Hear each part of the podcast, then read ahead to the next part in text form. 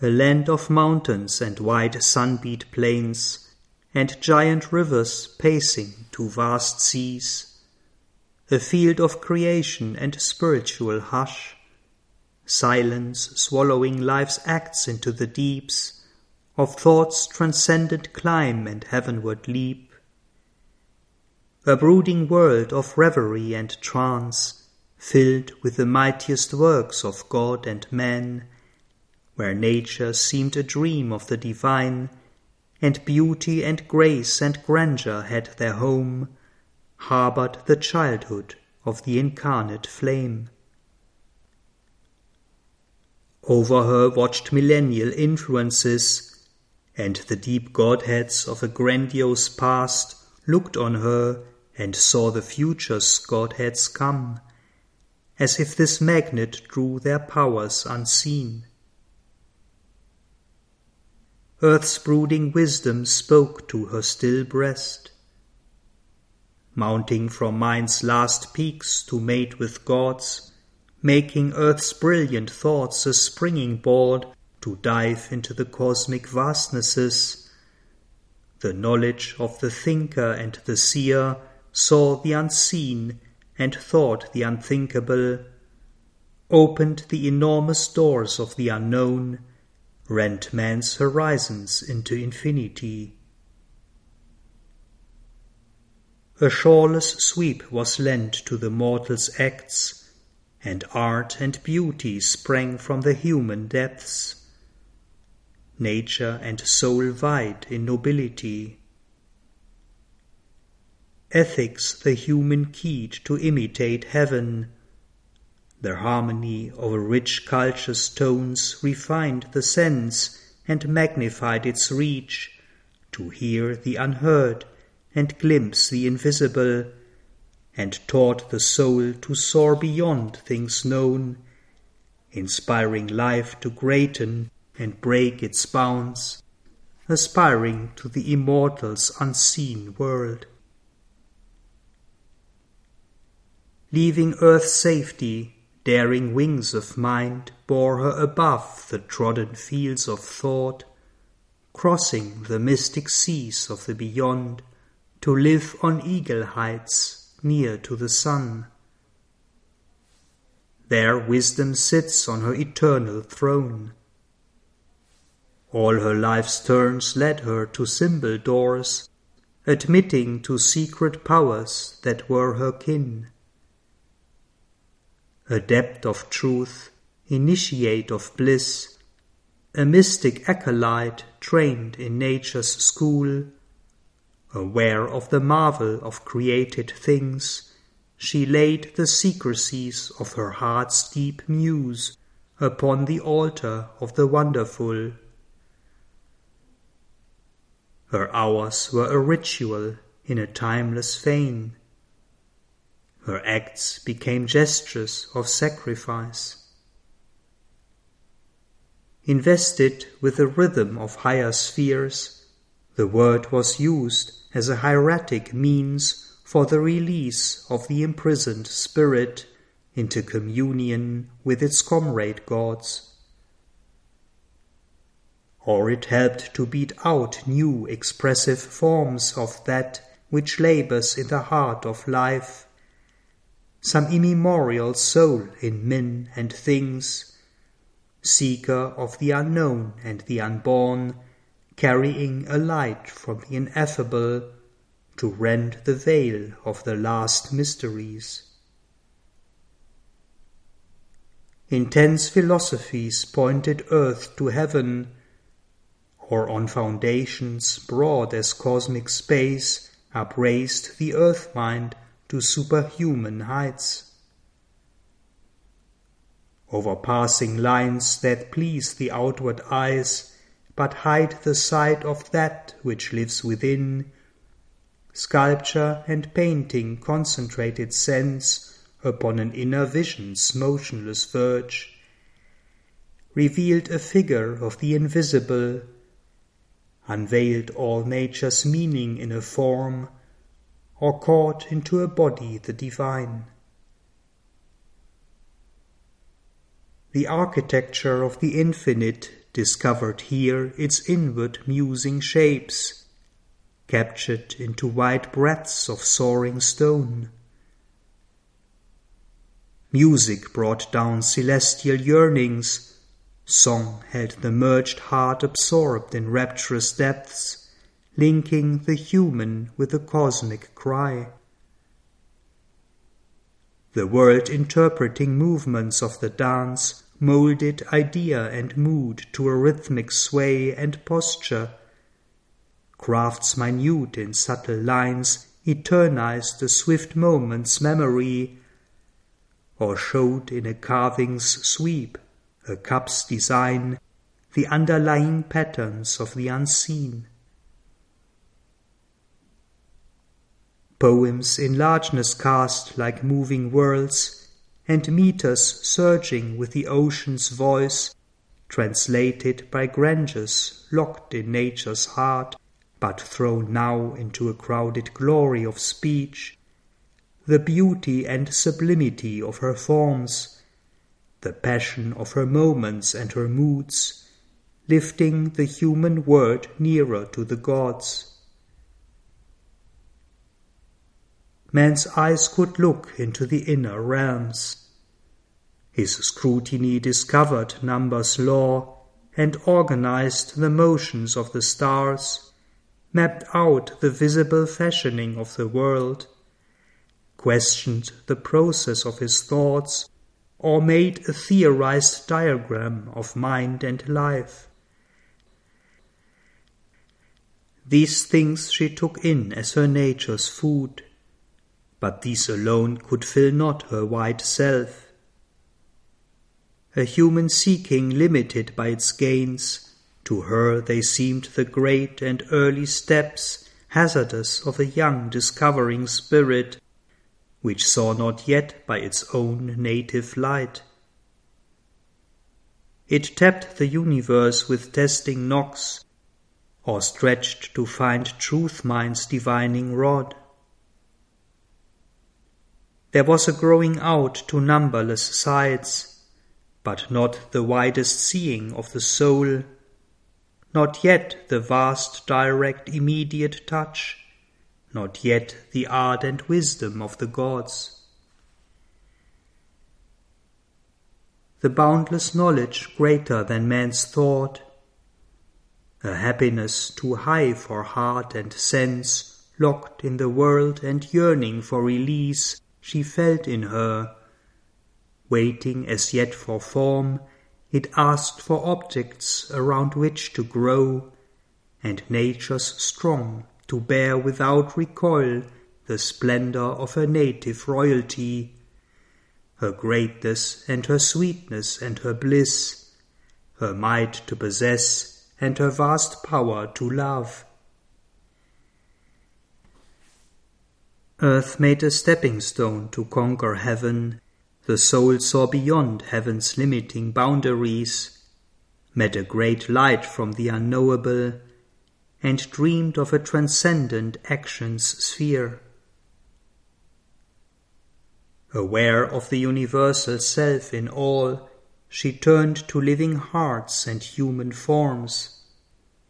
Her soul's reflections, complements, counterparts, the close outlying portions of her being, divided from her by walls of body and mind, yet to her spirit bound by ties divine.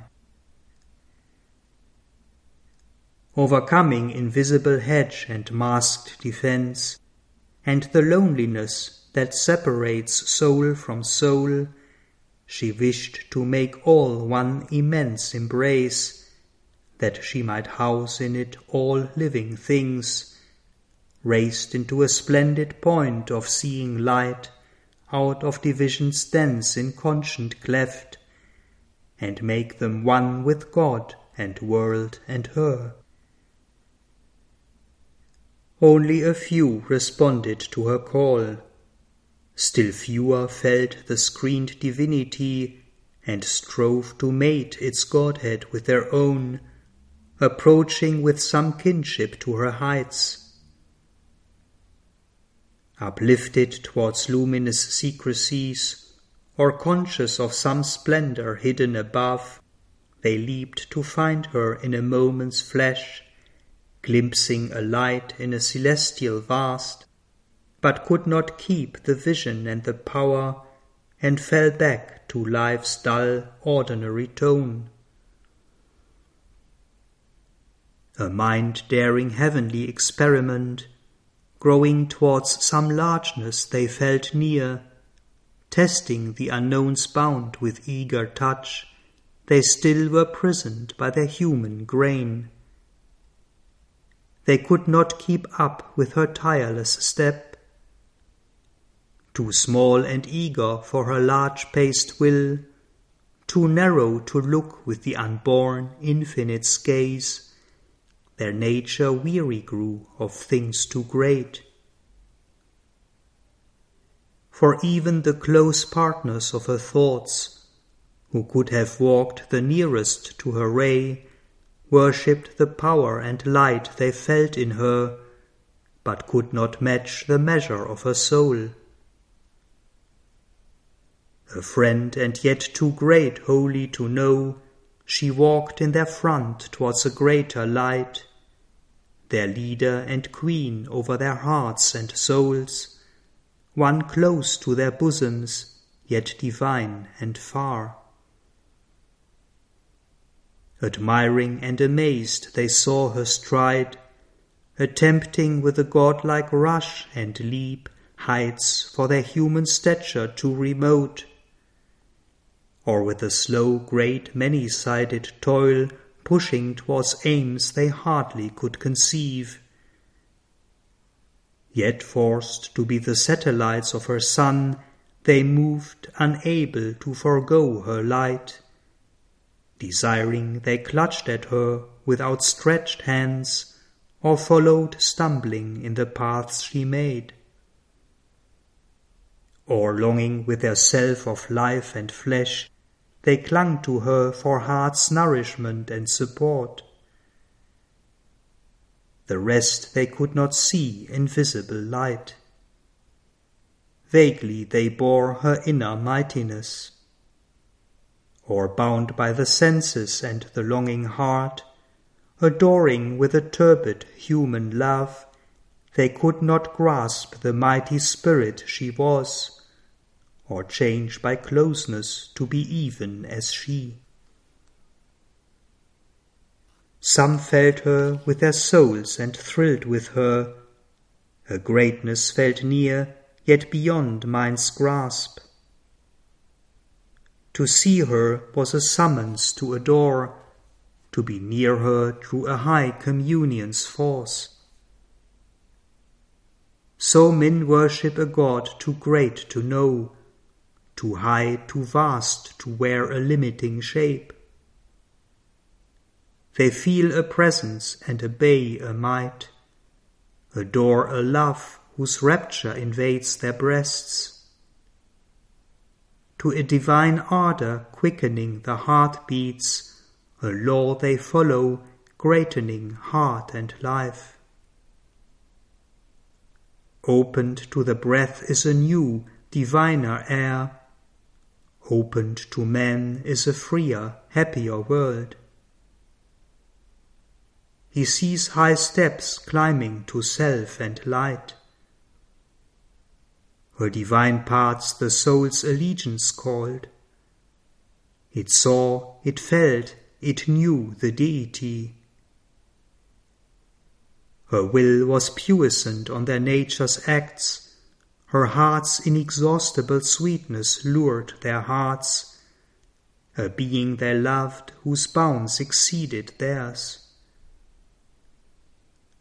Her measure they could not reach, but bore her touch Answering with the flower's answer to the sun, they gave themselves to her and asked no more. One greater than themselves, too wide for their ken, their minds could not understand nor wholly know. Their lives replied to hers, moved at her words. They felt a Godhead and obeyed a call answered to her lead and did her work in the world. Their lives, their natures moved, compelled by hers, as if the truth of their own larger selves put on an aspect of divinity to exalt them to a pitch beyond their earths. They felt a larger future meet their walk. She held their hands, she chose for them their paths. They were moved by her towards great unknown things, faith drew them and the joy to feel themselves hers. They lived in her, they saw the world with her eyes.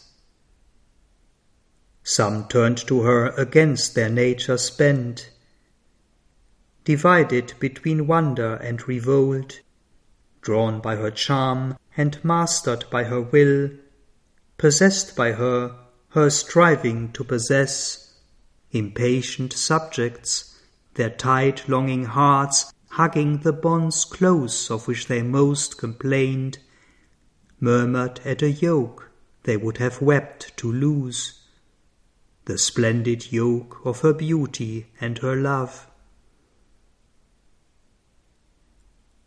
Others pursued her with life's blind desires, and claiming all of her as their lonely own, hastened to engross her sweetness meant for all.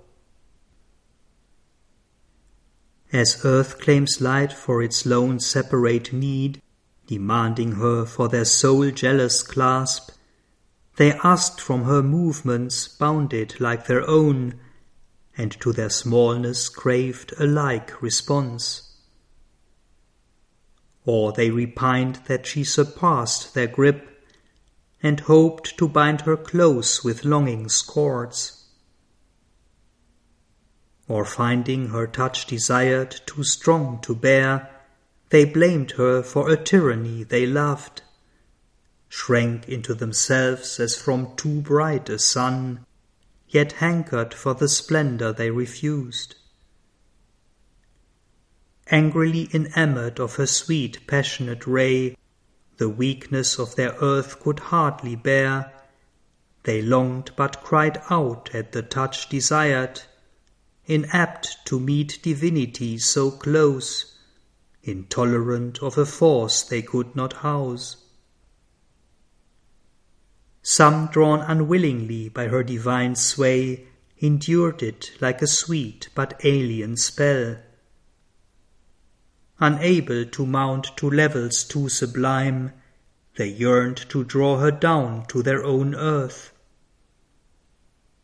Or forced to centre round her their passionate lives, they hoped to bind to their hearts' human needs her glory and grace that had enslaved their souls. But mid this world, these hearts that answered her call, none could stand up her equal and her mate. In vain she stooped to equal them with her heights, too pure that air was for small souls to breathe. These comrade selves to raise to her own wide breadths her heart desired and fill with her own power, that a diviner force might enter life, a breath of Godhead greaten human time. Although she leaned down to their littleness, covering their lives with her strong passionate hands, and knew by sympathy their needs and wants, and dived in the shallow wave depths of their lives, and met and shared their heartbeats of grief and joy, and bent to heal their sorrow and their pride, lavishing the might that was hers on her lone peak to lift to it their aspirations' cry. And though she drew their souls into her vast, and surrounded with the silence of her deeps, and held as the great mother holds her own, only her earthly surface bore their charge, and mixed its fire with their mortality. Her greater self lived soul, unclaimed within. Oftener in dumb nature's stir and peace, a nearness she could feel serenely won. The force in her drew earth's subhuman broods, and to her spirit's large and free delight she joined the ardent hued magnificent lives of animal and bird and flower and tree. They answered to her with a simple heart. In man a dim disturbing somewhat lives. It knows but turns away from divine light, preferring the dark ignorance of the fall. Among the many who came drawn to her, nowhere she found her partner of high tasks, the comrade of her soul her other self who was made with her, like God and nature one. Some near approached, were touched, caught fire, then failed. Too great was her demand, too pure her force. Thus lighting earth around her like a sun, yet in her inmost sky an orb aloof, a distance severed her from those most close. Puissant, apart her soul as the gods live. As yet unlinked with the broad human scene, in a small circle of young eager hearts, her being's early school and closed domain, apprentice in the business of earth life, she schooled her heavenly strain to bear its touch, content in her little garden of the gods as blooms a flower in an unvisited place. Earth nursed unconscious still the inhabiting flame, yet something deeply stirred and dimly knew. There was a movement and a passionate call a rainbow dream, a hope of golden change. Some secret wing of expectation beat, a growing sense of something new and rare and beautiful stole across the heart of time. Then a faint whisper of her touched the soil, breathed like a hidden need the soul divines the eye of the great world discovered her, and wonder lifted up its bardic voice.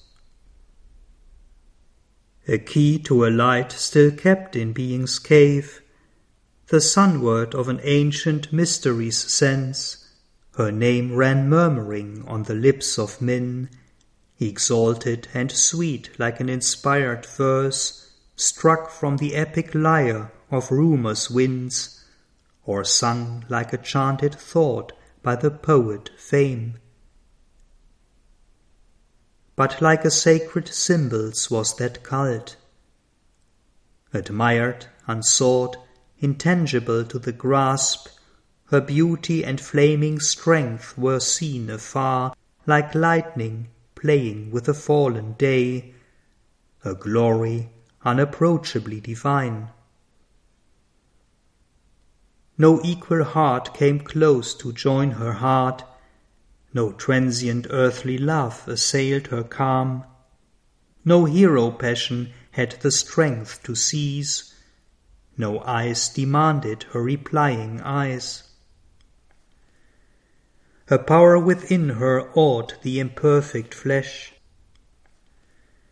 The self protecting genius in our clay divined the goddess in the woman's shape and drew back from a touch beyond its kind the earth nature bound in sense life's narrow make. The hearts of men are amorous of clay kin, and bear not spirits lone and high, who bring fire intimations from the deathless plains, too vast for souls not born to mate with heaven. Whoever is too great must lonely live, Adored he walks in mighty solitude. Vain is his labor to create his kind. His only comrade is the strength within. Thus was it for a while with Savitri.